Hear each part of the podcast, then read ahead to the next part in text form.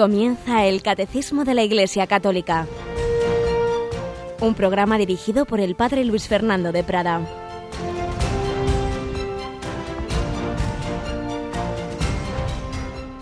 Alabados sean Jesús, María y José. Muy buenos días, querida familia de Radio María. Aquí comenzamos un día más, este miércoles del mes de junio, mes del corazón de Jesús. Oíamos antes del programa el anuncio de esos CDs. Tenemos dos recopilatorios de charlas sobre el corazón de Cristo. Y tenemos con nosotros a Yolanda. Buenos días, Yoli. Muy buenos días, Padre.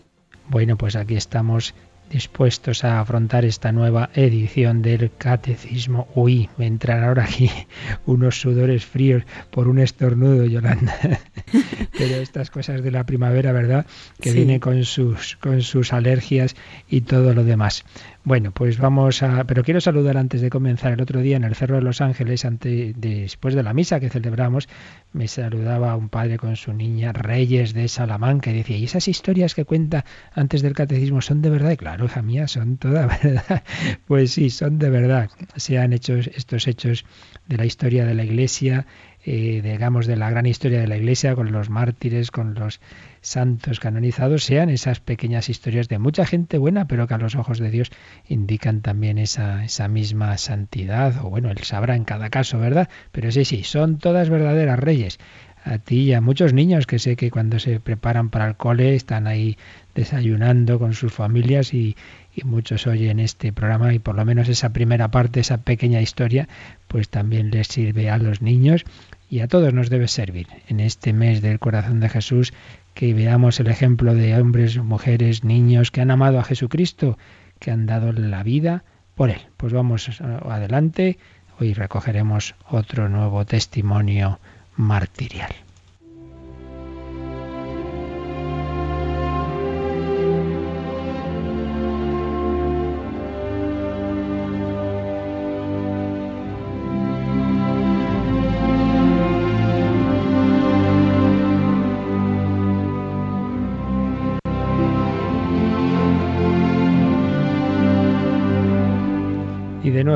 Recogemos las indicaciones de Fray Santiago Cantera en su conferencia sobre el testamento de los mártires.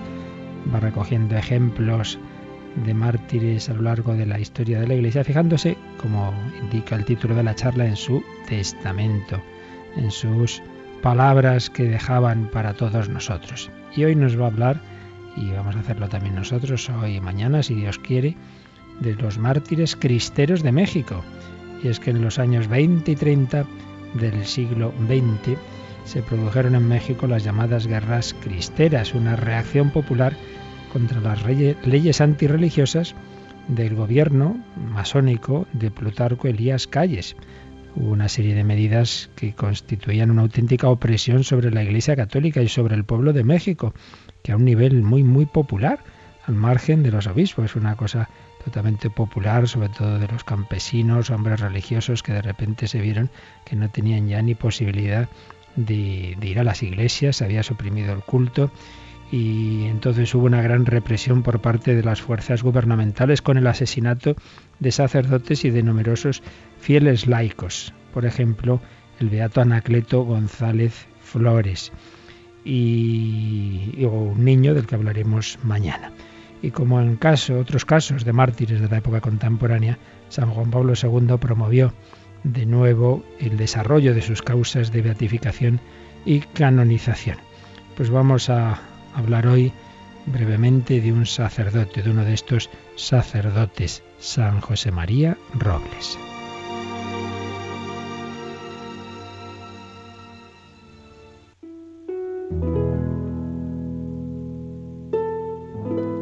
San José María Robles nació en 1888, murió en 1927. Promovió la esclavitud del corazón de Jesús en María y fundó en 1918 el instituto llamado Víctimas del Corazón Eucarístico de Jesús, pues fue un gran devoto del Sagrado Corazón.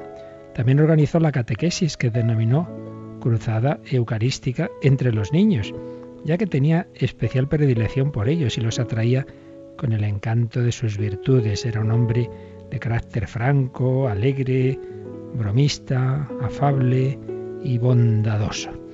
Pero, como decimos, sería fusilado en 1927. Pero había dejado escrito un testamento el 12 de enero de ese año 27, donde podemos leer lo siguiente. Mi vida por parte de Dios fue singular misericordia, predilección, así como de mi parte solo fue ingratitud. Pero cantaré, Dios mío, eternamente tus misericordias. Entre tanto, recibe mis lágrimas de inmenso dolor y mis ansias de satisfacerte, no negándote, mi Dios, nada. Mi muerte, como te plazca, la acepto y te corresponde. Para nadie guardo ni una chispita de mala voluntad. Nada tengo que perdonar, pero sí mucho de qué pedir perdón. Y humildemente lo pido así a mi familia, así como a mis hijas espirituales víctimas, a las pequeñas víctimas de Jesús, a mis superiores, a mis amigos y enemigos, a todos a quienes de cualquier manera hubiese ofendido. En tus manos, Jesús mío, encomiendo mi alma. En tus manos, Virgen y Madre María, encomiendo mi alma. Vuele mi alma, desprendida ya de toda criatura, al cielo, y mi cuerpo espere la resurrección de la carne. 12 de enero de 1927, presbítero José María Robles, esclavito de María, y su firma estaba escrita con su sangre. Así afronta la muerte un cristiano, poniendo su alma en brazos de Jesús, en brazos de María, con confianza. Vuele mi alma desprendida de toda criatura al cielo, y mi cuerpo espere la resurrección de la carne. Esa es nuestra fe, esa es nuestra esperanza. Jesús diría, no tengáis miedo a los que pueden matar el cuerpo y no pueden matar el alma. Bueno, los perseguidores pueden matar el cuerpo, pues hacen lo mismo que puede hacer un microbio. No más, pero no pueden matar el alma. Pues mártires que amaron a Jesús. En estos años especialmente había devoción por la, entre otras cosas, la encíclica del Papa Pío XI sobre instituyendo la fiesta de Cristo Rey, a ese título de Jesucristo, Jesucristo Rey del universo, y por eso en esos años muchos mártires morían gritando Viva Cristo Rey. Y en México era Viva Cristo Rey y la Virgen de Guadalupe. Esa inmensa devoción de los mexicanos a su guadalupana, que ahí está mirándoles en ese cerro del Tepeyac, en esa basílica al lado del cerro. Pues nos encomendamos al Señor, confiamos en su sagrado corazón, nos encomendamos a la Virgen María y a estos mártires, como a estos mártires cristeros, pedimos por México, por toda Hispanoamérica, por España y por el mundo entero.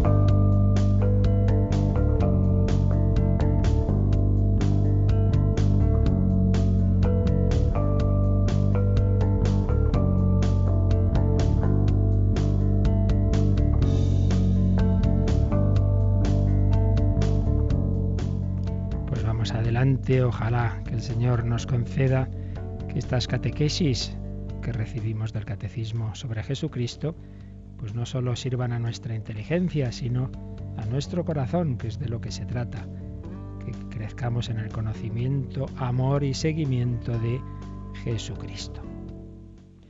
Y vamos a leer un texto de una cristología, de un libro sobre Jesucristo escrito por el cardenal Christoph Schönborn, el cardenal arzobispo de Viena, que ayer citábamos que fue secretario de la comisión redactora del catecismo cuando era obispo auxiliar, cuando era un joven teólogo. Ahora ya es, como decimos, el cardenal arzobispo, pero es un gran teólogo, es un gran estudioso de la cristología, tiene una síntesis, una cristología, un manual de cristología muy bueno. Dios ha enviado a su Hijo, Cristología, y dice lo siguiente en el inicio de este libro. ¿Podemos hoy, sin más, anunciar a Jesucristo? ¿Lo podemos conocer? Todo anuncio presupone un conocimiento. ¿Podemos seguirlo a Él y no, y no a una ilusión? a una quimera, a una proyección de nuestros deseos o imaginaciones de otros hombres de hoy o de generaciones pasadas? ¿Conocemos a Jesucristo? Esta pregunta es importante si lo que buscamos, hacemos y vivimos debe ser ser cristianos. Es verdad que hablamos del seguimiento de Cristo, que intentamos vivirlo, pero ¿a quién seguimos de verdad? ¿No se habrá transformado entre tanto aquel a quien seguimos en otro distinto al que vivió en Galilea hace dos mil años? Pablo nos escribe que él siempre anuncia a Jesucristo. Escribe en 2 Corintios, Jesucristo es el que es anunciado por nosotros. Y también en esa misma carta nosotros no nos anunciamos a nosotros mismos, sino a Jesucristo. A los ignorantes gálatas les dice, ¿No se os ha presentado ante vuestros ojos a Jesucristo el crucificado? Pablo conoce pues a Jesús, pero ¿de dónde y cómo? Preguntas para incitarnos a ese acercamiento a la figura de Jesús.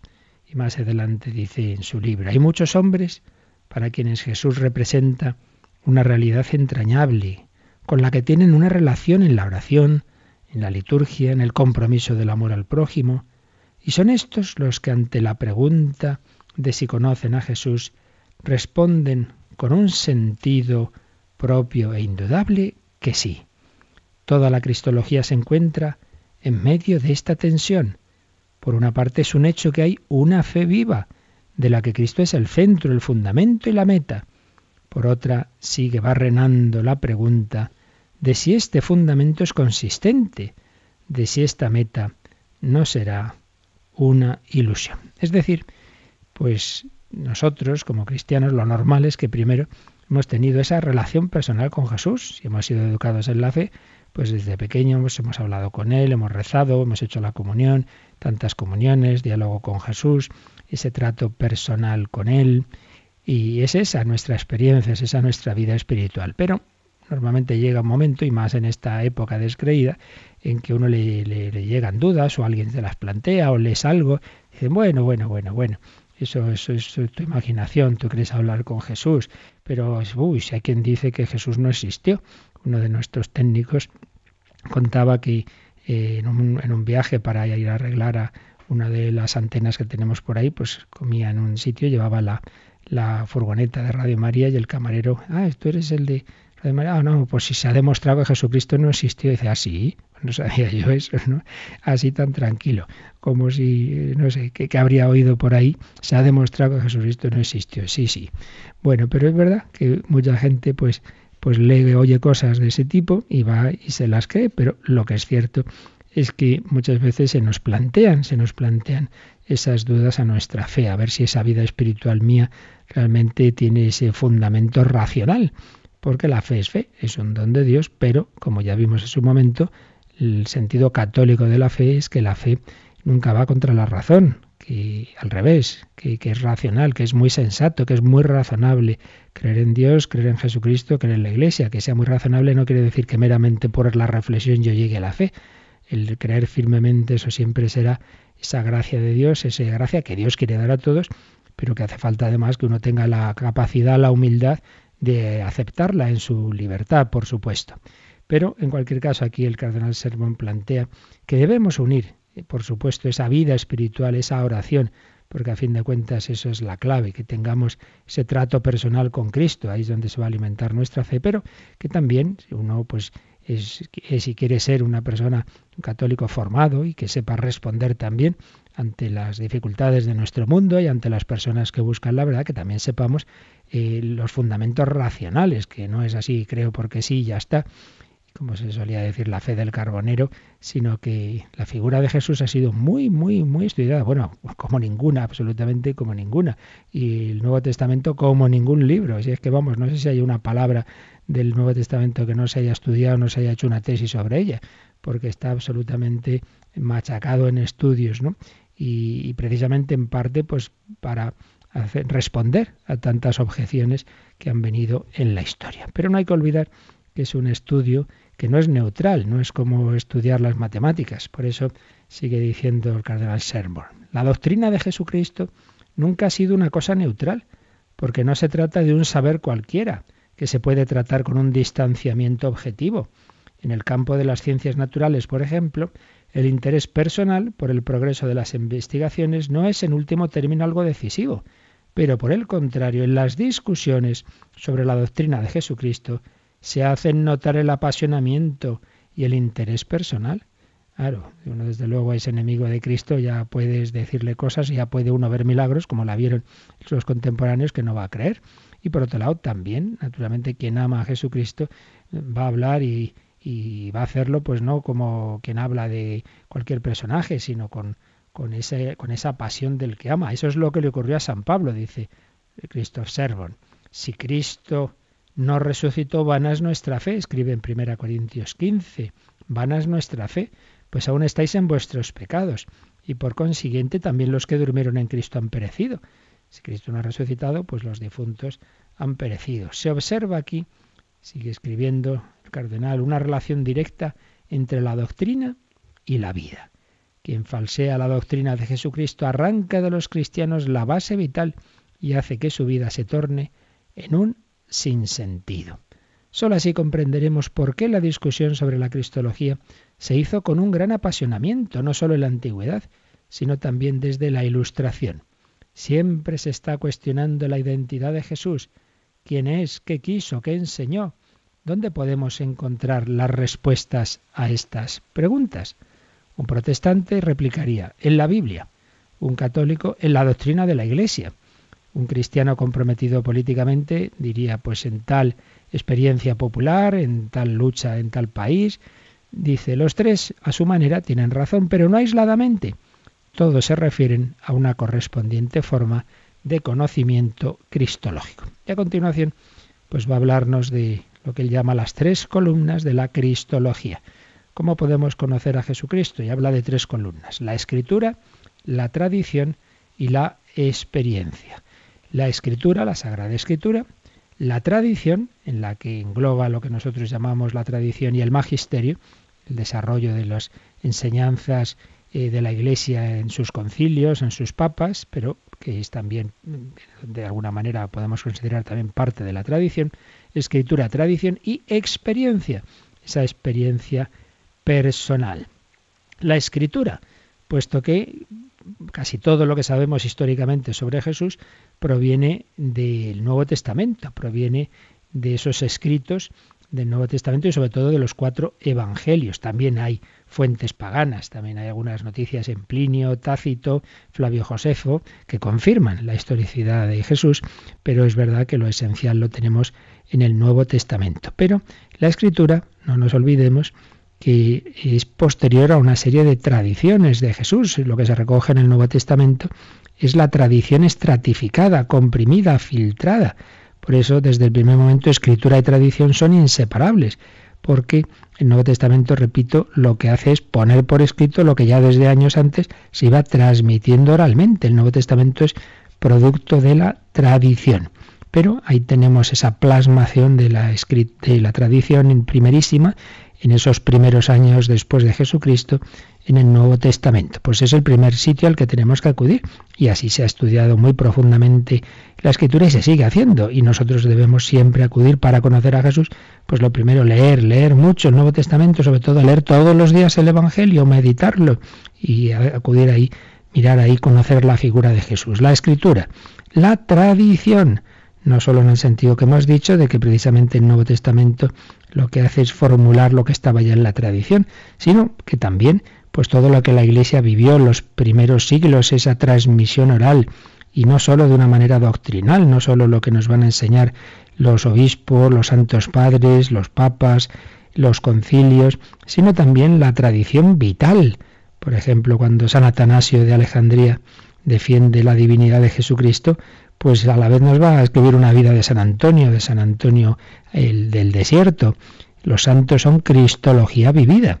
A la tradición no solo pertenecen los eruditos, sino la liturgia viva del misterio de Jesucristo, la, la vida de los santos, la oración, en esa tradición, en esa oración, no solo se lee de nuevo la historia de Jesús, sino que se celebra y se hace presente.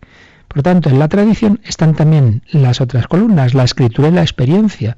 Claro, la Sagrada Escritura, eh, que es el, el punto fundamental siempre de referencia para conocer a Jesús, y la experiencia, porque esa vivencia del misterio de Cristo, esa vida de los santos también, también nos ilumina de cómo vivió, por ejemplo, San Ignacio de Antioquía, la relación con Jesús que creía de él.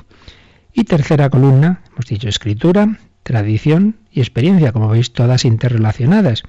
Tercera columna, la experiencia directamente ya, la experiencia vivida del Señor que se hace presente y eficaz. Citábamos a Antonio Abad, se había quedado huérfano, con muchos bienes de sus padres, no sabía muy bien qué hacer, va un domingo a misa y sale el Evangelio del joven rico y siente que es a él al que Jesús le dice, vende lo que tienes, da el dinero a los pobres y ven y sígueme, pues ya está.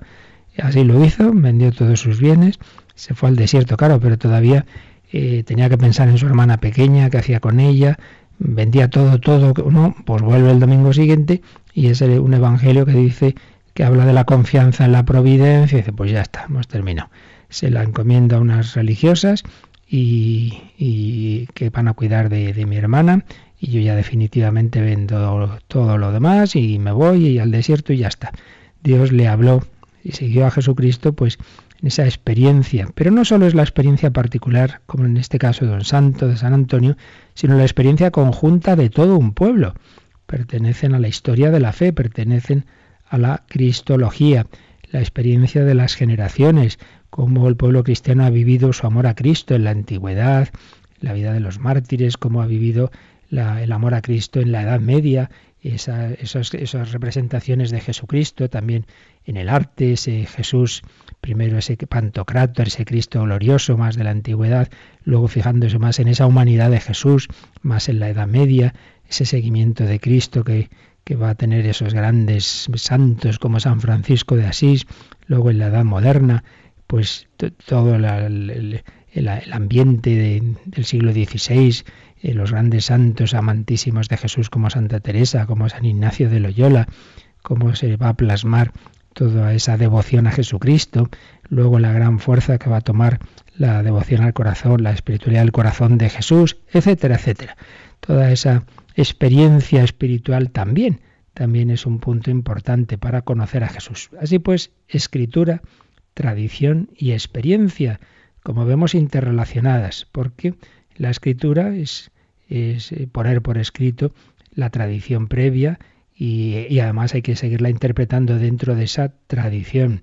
La tradición que parte de la escritura, que incluye la celebración, que incluye la liturgia en la que está la escritura, que incluye la vivencia, que incluye la vida de los santos. La experiencia, que no es una experiencia así sin más, eh, al margen de las otras fuentes, sino es, es, una experiencia de un conocimiento de Cristo que siempre tiene que ver con la Sagrada Escritura y que siempre se vive en el seno de la Iglesia y que no solo es experiencia individual, sino la experiencia de las generaciones de cristianos, su manera de relacionarse con Jesucristo. Son tres fuentes, tres columnas que unidas pues nos van a ir dando cada vez más luz sobre la figura siempre incomparable, siempre nos va a superar de Jesucristo. Pero en todo caso, de lo que se trata, y así lo planteaba en esa introducción que leíamos el cardenal Servon, es que nos demos cuenta de que tenemos que unir en nuestra vida concreta esa relación personal con Jesús, que siempre es lo fundamental, nuestro trato personal con Jesús, alimentarlo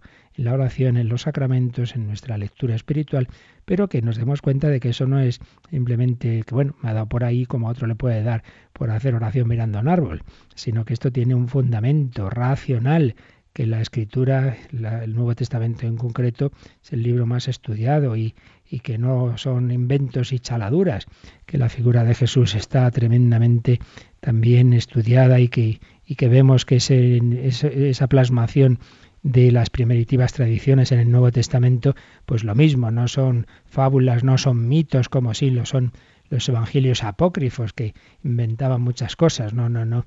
En los evangelios vemos que hay una seriedad, que hay un, un recoger realmente la figura de Jesús.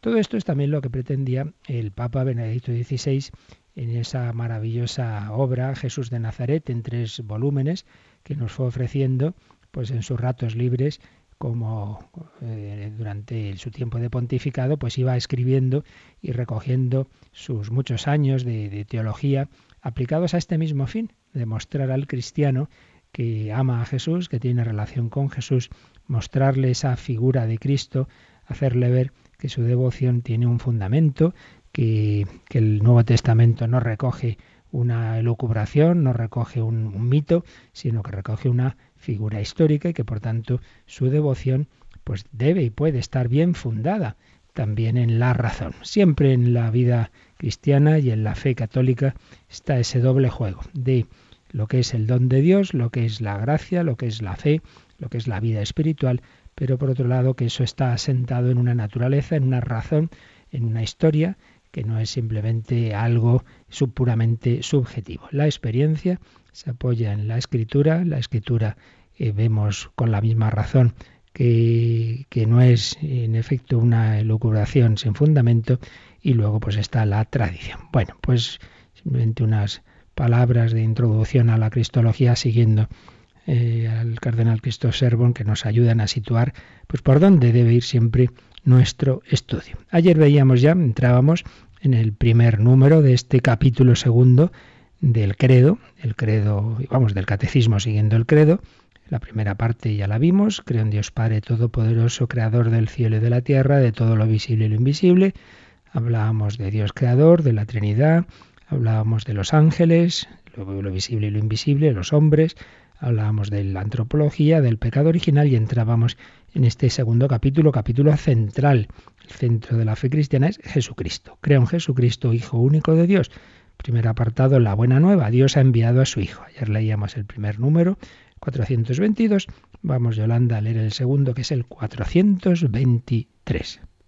Nosotros creemos y confesamos que Jesús de Nazaret, nacido judío de una hija de Israel, en Belén, en el tiempo del rey Herodes el Grande y del emperador César Augusto I, de oficio carpintero, muerto, crucificado en Jerusalén, bajo el procurador Poncio Pilato, durante el reinado del emperador Tiberio, es el Hijo eterno de Dios hecho hombre, que ha salido de Dios, bajó del cielo, ha venido en carne, porque la palabra se hizo carne y puso su morada entre nosotros. Y hemos visto su gloria, gloria que recibe del Padre como Hijo único, lleno de gracia y de verdad, pues de su plenitud hemos recibido todos, y gracia por gracia. Un número más bien largo precioso y que viene a recoger algo de lo que os estaba diciendo, porque si os fijáis, la primera parte son, digamos, datos históricos. Nosotros creemos y confesamos que Jesús de Nazaret, nace Jesús de Nazaret, un hombre nacido judío, de una hija de Israel en Belén, en tiempo del rey Herodes el Grande y del emperador César Augusto, es decir, coordenadas históricas que conocemos por la historia civil. Esto no es un mito, esto no es hablar de Saturno, no, no, no, no es hablar de, no es una mitificación, no es un, una personificación de una determinada eh, idea de, de, un ser extraño, no, no, estamos hablando de un judío, de un tiempo concreto, con unas autoridades políticas concretas. Pues bien, que este Jesús de oficio carpintero, que murió crucificado en Jerusalén, bajo un procurador Poncio Pilato, del que también tenemos datos históricos. No hace mucho apareció una lápida donde aparece este Poncio Pilato y aparece el tiempo en que fue procurador eh, allí, en Jerusalén, durante el reinado del emperador Tiberio, pues bien conocido también por la historia civil. Pues bien, este hombre, del que se han dado estos rasgos históricos, es el Hijo eterno de Dios hecho hombre. Aquí ya entra la dimensión a la que no podemos llegar meramente por una reflexión histórica, por un razonamiento, sino que ya es el salto de la fe, pero un salto de la fe que tiene un fundamento, porque este hombre pidió la fe en él, pero la pidió con el fundamento, de decir, si no me creéis a mí, creed a las obras, haciendo cosas que un hombre no puede hacer, como son los milagros. Nosotros creemos y confesamos que ese Jesús de Nazaret, situado en esas coordenadas históricas, eh, es el, el Hijo de Dios hecho hombre. Bueno, ahora seguimos comentando este número, pero vamos a hacer un momento de meditación porque, como decíamos, nuestra reflexión debe ir muy unida siempre a la oración. Vamos a pedir al Señor que nos introduzca realmente en su intimidad y nos introduzca en su corazón.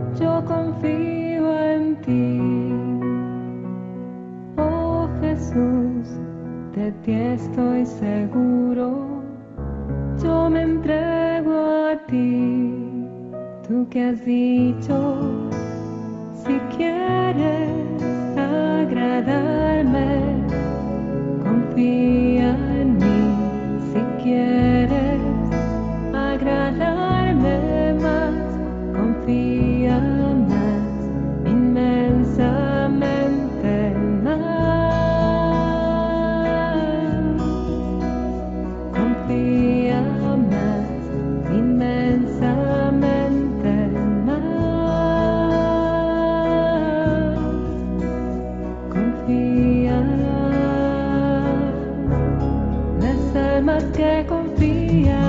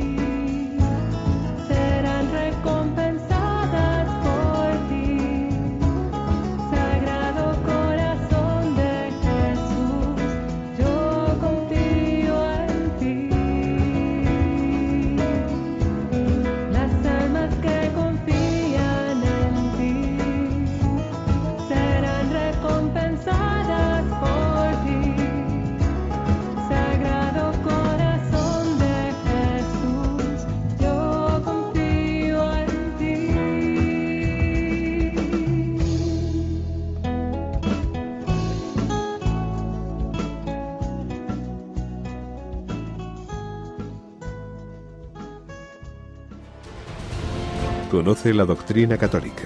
Escucha el catecismo en Radio María de martes a sábado. Conoce la doctrina católica. nuestra oración, nuestra reflexión, pero también nuestro estudio. Como siempre digo, no os quedéis simplemente en escuchar estas reflexiones, estas catequesis, procurad también pues ir leyendo, releyendo el catecismo y así se nos van quedando más las cosas, mirando las citas bíblicas.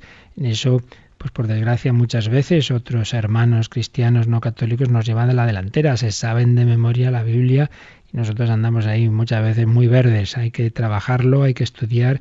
Ahí conocemos a Jesucristo. Decía San Jerónimo, desconocer las escrituras es desconocer a Cristo, porque como hemos dicho antes, el principal camino de acceso al conocimiento de Jesús es la escritura. Bien es verdad que luego el Señor pues puede iluminar a una persona incluso analfabeta, como ha hecho tantas veces en la historia, y tener un conocimiento de Jesús experiencial, místico, mayor que el mayor escriturista y teólogo, cierto es.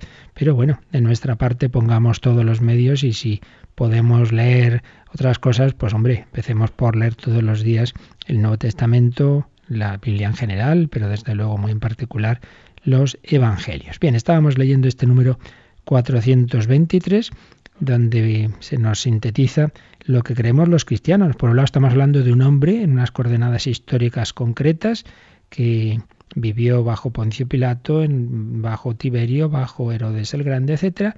Pero nosotros lo que creemos es que ese hombre, sin dejar de ser hombre, es el Hijo eterno de Dios, hecho hombre, que ha salido de Dios. Juan 13.3. Juan 13.3 Jesús, los apóstoles se lo dicen, ahora creemos que ha salido de Dios, que bajó del cielo eh, tanto amó Dios al mundo que envió a su único Hijo, ha bajado del cielo a la tierra.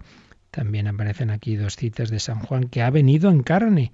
Primera carta de Juan 4, 2, porque, y aquí está el versículo que podemos considerar el versículo central, la, la frase más importante, no solo de la Biblia, sino de toda la historia, es Juan 1, 14.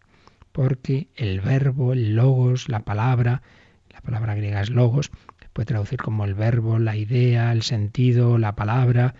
Eh, la palabra es, ha sido la traducción más habitual, aunque la nueva traducción de la Biblia de la Conferencia Episcopal vuelve a la que se usaba más el verbo.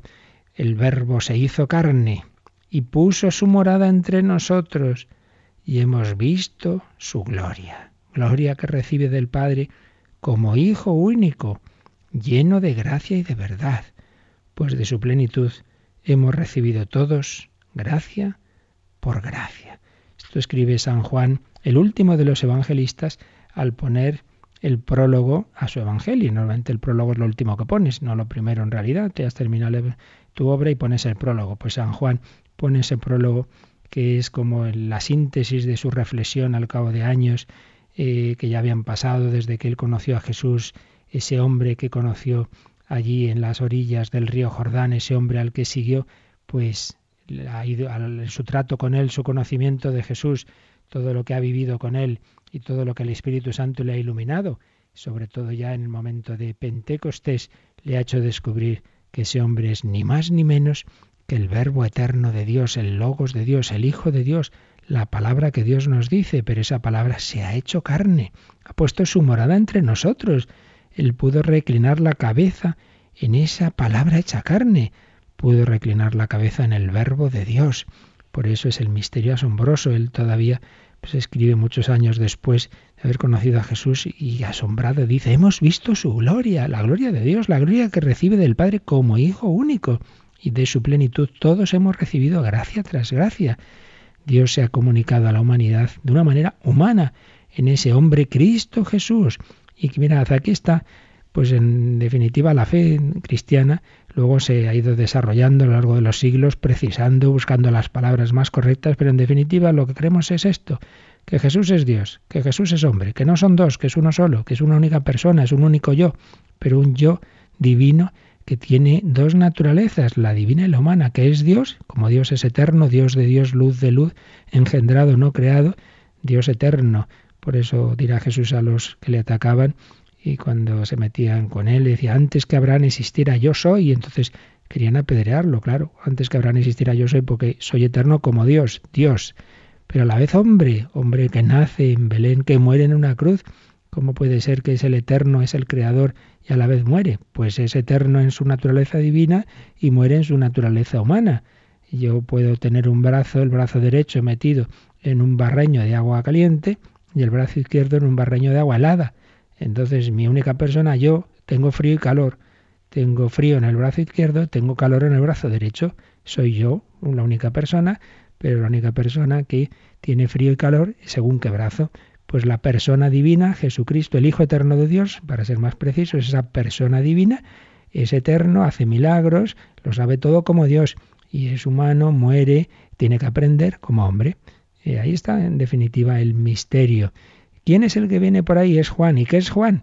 Pues es médico y abogado. Es una única persona, Juan, pero es, tiene dos carreras, médico y abogado. Pues ¿quién viene por ahí? El Hijo de Dios. ¿Y qué es? Es Dios y hombre. Es Dios eterno, verdadero, pero es hombre. El hombre que ha nacido en Belén, que ha trabajado en Nazaret, que ha muerto en una cruz. En definitiva, ahí está la fe cristiana que luego, como digo, pues a lo largo de los siglos se va a ir precisando, se van a usar diversos términos, pero básicamente es esto. Por tanto, el que no cree en Jesús como verdadero Dios, pues no es cristiano. Y esto ya ha pasado desde el principio, sobre todo una crisis muy fuerte, la crisis arriana, y hoy se está reactivando mucho. Incluso algunos que se llaman cristianos, pero dan visiones de Jesús que no es verdadero Dios. Pero también está el extremo contrario, que también se dio al principio de la Iglesia. Realmente parece ser que fue primer error, fue el justo al contrario, decir, hombre, eso de que se ha hecho hombre, pues parecía hombre, había tomado una apariencia de hombre, pero hombre, Dios, hacerse hombre y así de verdad, de verdad, costaba creer esto. Pues es Dios y es hombre. Y esto tiene sus repercusiones en la vida espiritual también. Si uno pues realmente no cree que es, que es hombre, pues, pues va a pensar que Jesús no ha sufrido verdaderamente, que no ha tenido sentimientos, lo ve todo como así muy etéreo. Pues no, no, no es verdad. Jesús ha llorado, ha tenido sentido tristeza, como la tuvo en Gesemaní. A algunos les cuesta, pues qué nombre, entender esto, si es que se ha hecho hombre de verdad.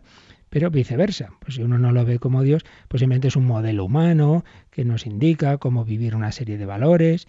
Pues no, tampoco. Aquí está siempre ese equilibrio católico no el o, o, sino el i. hombre o Dios, hombre y Dios. Entonces son dos personas. No, es una única persona. Una única persona que tiene un brazo en el, en el barreño caliente y otro en el barreño frío, que es Dios y que es hombre verdadero. Y de su plenitud todos hemos recibido gracia tras gracia. Vamos al siguiente número, Yolanda. Leemos el 424 movidos por la gracia del Espíritu Santo y atraídos por el Padre, nosotros creemos y confesamos a propósito de Jesús. Tú eres el Cristo, el Hijo de Dios vivo. Sobre la roca de esta fe confesada por Pedro, Cristo ha construido su iglesia. Realmente aquí tenemos pues la, la plasmación de lo que es la fe cristiana, de lo que es esta fe de la que estamos hablando. ¿Cómo llegamos a la fe en, esta realidad, en este misterio de Cristo? Esta fe que hemos visto que tiene un fundamento racional, que no hablamos de un personaje mítico, que hablamos de un personaje al que podemos acceder por documentos históricamente fiables. Están, ya digo, muy estudiados los evangelios y vemos que no son chaladuras, que son documentos históricamente fiables. Aquí estamos en el catecismo de una exposición desde la fe. No es un programa de apologética no es el, enfoque de razones para creer está en otros programas de Radio María, lo vimos en su momento también en El hombre de hoy Dios. Eh, aquí partimos de la fe, pero recordemos eso, que ciertamente la figura de Jesús, tal como está recogida en el Nuevo Testamento, pues eh, digamos, eh, sigue las, las reglas que se aplique. Si aplicamos las reglas de estudiar cualquier documento hasta qué punto es histórico, no veremos que sí, que no es ningún invento. Pero por otro lado, no pensemos que meramente con nuestro estudio, con nuestro razonamiento, pues ya con eso ya voy a creer. No, hace falta siempre al final esa gracia de Dios, y es de lo que nos ha hablado este número. Movidos por la gracia del Espíritu Santo y atraídos por el Padre, nosotros creemos y confesamos lo que dijo San Pedro, tú eres el Cristo, el Hijo de Dios vivo. Esta es otra frase que debemos recordar siempre. ¿eh? Si antes hablábamos de Juan 1.14, el verbo se hizo carne y habitó entre nosotros, otra cita clave para un cristiano, para un católico, es Mateo 16.16. 16.16, tú eres el Cristo, el Hijo de Dios vivo. La profesión de fe de San Pedro. Nosotros creemos que tú eres el Mesías, el Hijo de Dios. Y a esta fe, repito, solo podemos llegar eh, con, esa gracia de Dios. Uno no, no, cree sin ese empujón que nos da el Espíritu Santo. Y de hecho, pues ya he dicho antes, pues todos los contemporáneos de Jesús vieron sus obras, vieron sus milagros y unos creyeron y otros no. Razones tenían para creer, porque, a ver, ¿quién es capaz de decirle al paralítico, te perdono los pecados y para que veáis que puedo hacerlo, coge tu camilla, levántate y echa a andar? Pues si puede perdonar pecados, que solo Dios lo puede hacer, y puede hacer milagros, que solo Dios lo puede hacer, pues será que es verdad que su persona es divina, que no es un hombre cualquiera, ¿no? Pero muchos no lo creyeron, al revés, pues le persiguieron y lo mataron. Por lo tanto, no basta, no basta con nuestra razón. Esto no son matemáticas, no es un conocimiento neutral. Oíamos antes al cardenal Servon. No es algo neutral, es algo que necesita un empujón de toda tu persona, de todo tu corazón. Y ese empujón lo da la gracia de Dios. Yo pongo el ejemplo de una chica llega a su casa, mamá, pues he conocido a un chico muy majo, me estoy enamorando y tal y cual. Eh, niña, calma, calma. Antes de seguir adelante, vamos a ver si conocemos a este chico bien, vamos a preguntar sobre su familia. Bueno, pues las indagaciones. Sí, sí, es buen chico, trabajador, estoy bien, esto es razonable. Bueno, sí, pero uno no se casa simplemente porque sea buen chico. Hace falta enamorarse, sí, sí. Y esa es otra, esa otra dimensión. Está la razón, que uno no haga locuras, el amor debe ser inteligente, pero hombre, ¿cómo te vas a casar con este? Pero que todo el mundo ve que ha engañado a, a 20, ¿a dónde vas? Eso sería irracional. Pero por otro lado, no basta la razón evidentemente también tiene que entrar esa dimensión afectiva, pues algo así, siempre los ejemplos son limitados, algo así. Por un lado es razonable creer en Cristo, sí, sí, no es una chaladura, es un personaje pues que, que, vemos como, como los evangelios, como todas las fuentes nos reflejan un personaje verdadero, histórico, y que hizo milagros y podemos fiarnos, es razonable, pero no porque sea razonable ya me voy a jugar la vida por él. Ahí hace falta algo más para creer firmemente, de verdad, realmente, que es el Hijo de Dios. No por mucho estudiar voy a tener esa fe y mucho menos el amor. Eso ya es gracia, pues hay que pedirla. La gracia de Dios si no la tenemos. Y si la hemos recibido, pues cuidarla y alimentarla en la oración. Las dos cosas, que sea razonable este matrimonio y que yo me enamore de esta persona. Pues que sea razonable la, el conocimiento de Cristo y por eso hay que formarse y hay que leer y hay que estudiar, pero ante todo que yo me enamore de Él y para eso hay que rezar. Y hay que hacer ejercicios espirituales y otras experiencias semejantes que me centren en Jesús. Y entonces podremos decir con San Pedro, tú eres el Mesías, el Hijo de Dios vivo. Y sobre esta roca, sobre esta roca de la fe, la fe confesada por San Pedro, Cristo ha construido su iglesia. Es una escena central. ¿Quién dice los hombres que soy yo? Tú eres el Mesías. Bueno, unos dicen que eres Elías. Bueno, sí, sí. ¿Vosotros quién decís que soy yo? San Pedro dice, tú eres el Mesías, el Hijo de Dios vivo. Pues yo a mi vez, Pedro, te digo, yo a mi vez te digo, tú eres Pedro y sobre esta piedra edificaré mi iglesia. Aquí en esta escena realmente está lo que es la clave de la fe católica. Creer en Jesús como Hijo de Dios y el propio Jesús dice, muy bien, pues yo, Pedro, tú me has confesado, tú has, has visto en mí al Hijo de Dios, y yo te digo que tú ya no eres Simón, sino que tú eres Pedro, y sobre esta piedra edificaré mi iglesia. Allí está la fe católica, en creer en Jesucristo como Hijo de Dios y en hacerlo en esa iglesia, el vivir esa fe en comunidad, en esa iglesia que ha fundado el propio Jesucristo, que no es un invento humano, no es que se junten los seguidores de Jesús después para recordarlo, sino que realmente es la iglesia de Cristo, eh, la que, en la que vivimos esa fe. Tú eres el Mesías, el Hijo de Dios, tú eres Pedro, sobre esta piedra edificaré mi iglesia. Frase que está escrita en latín y griego en la parte superior de la Basílica de San Pedro, en Roma, esa basílica que está edificada sobre la tumba de San Pedro. Ya sabéis que las excavaciones que se hicieron por los años 50 mostraron que justo debajo del altar donde el Papa celebra la Santa Misa, el altar mayor, que está bajo el baldaquino de Bernini, justo debajo hay una serie de tumbas primitivas cristianas, todas ellas orientadas a una central, y todo hace pensar, todos los datos arqueológicos, que esa tumba central precisamente era la tumba donde enterraron a San Pedro tras su martirio. Y entonces uno mira hacia arriba por unas rejillas y dice, qué impresionante, justo aquí encima de esta tumba de San Pedro está el altar en el que el sucesor de Pedro, 20 siglos después, sigue celebrando, sigue predicando, sigue hablando de ese Jesucristo que dijo, tú eres Pedro sobre esta piedra edificaré mi iglesia. Esta es nuestra fe, una fe con un fundamento racional, pero una fe que es don, que es gracia, una gracia que hay que pedir, que hay que alimentar. Pues aquí lo dejamos en esta introducción que vamos haciendo a este capítulo segundo de, de la exposición del credo, nuestra fe en Jesucristo. Aquí lo dejamos y lo meditamos un poquito todo. Decimos creemos en ti Jesús y si queréis también, pues podéis hacer ahora vuestras consultas.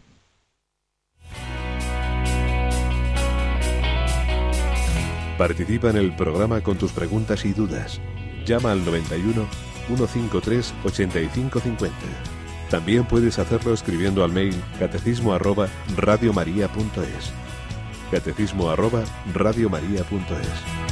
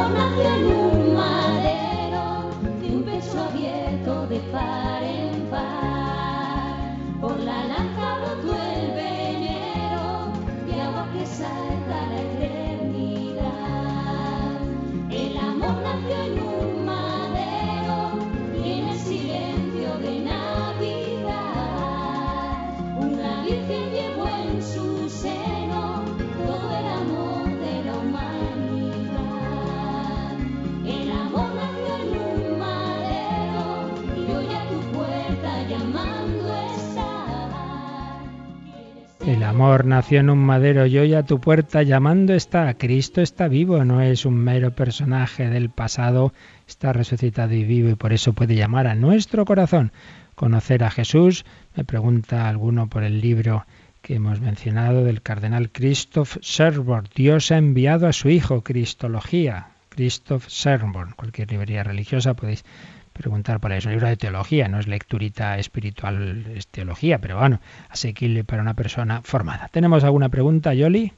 Pues Enrique de Murcia eh, pregunta, mis padres no me transmiten el pecado porque ellos están bautizados, el pecado está antes que ellos. ¿Qué le puede contestar? En efecto, está bien pensado. Eh, nadie ha dicho que el pecado se transmita simplemente, o sea, digamos, a través de la generación como tal pecado, porque como están bautizados no pueden transmitir el pecado. Por eso yo dije que lo que decimos es, al margen de, de la forma concreta eh, de transmisión, que hay diversas teorías, lo que decimos es que una vez que los primeros hombres cometieron el pecado, la naturaleza humana como tal queda privada, queda privada de esa gracia de Dios, de esa amistad con Dios. Entonces, ya la naturaleza humana, desde ese momento, toda ella va a estar eh, herida. Eh, pero no por la forma de transmitirla. No, esto es un tema de que se transmita sexualmente el pecado, no es eso. Lo que pasa es que nosotros recibimos la naturaleza humana a través de la generación. Bien, pero si la recibiéramos de otra forma, imaginemos que pues que mañana, bueno, imaginemos, da cosas que están pasando, que lo que se hiciera a un hombre puramente en un laboratorio, pero a un hombre, bueno, pues recibe la naturaleza humana Entonces esa naturaleza humana, toda ella, puesto que todos somos uno, en, en, Adán todos somos uno, Dios ve a esa, a esa humanidad como una gran familia, toda ella perdió por un lado la gracia, pero como también dijimos, también la naturaleza humana es una para lo bueno y por eso también todos recibimos la gracia salvadora de Jesucristo. Entonces somos uno en, para lo bueno y para lo malo. Para lo malo, en cuanto que la humanidad eh, unida eh, moralmente eh, como una gran familia queda separada de, esos dones que había recibido al principio por el pecado original, pero también la humanidad recibe de Cristo la posibilidad de la salvación. Pero ya digo, no es porque el pecado se transmite de una manera biológica, no, no, no es eso, es simplemente que al recibir la naturaleza humana, recibe una naturaleza humana eh, privada de esa gracia. Es como uno, un, edificio está calentito, pero llega uno y abre todo, entonces queda todo, todo, se enfría. Entonces llego yo y claro, me encuentro la casa fría. Pues sí, pues no es que el otro me lo haya transmitido, simplemente que ha dejado ya la casa fría. Un poco va la cosa por ahí. Muy bien, pues Jesucristo precisamente ha venido a esta humanidad herida por el pecado, pecado original y todos los demás pecados, ha venido a redimirnos, a darnos su, su gracia, su salvación y por ello pues podemos, podemos llegar a nuestro último destino, podemos llegar al Padre. Pues así se lo pedimos al Señor y así le pedimos que hoy nos bendiga y vivamos con Él este día de junio. La bendición de Dios Todopoderoso, Padre, Hijo y Espíritu Santo, descienda sobre vosotros, que paséis un feliz día en el Señor.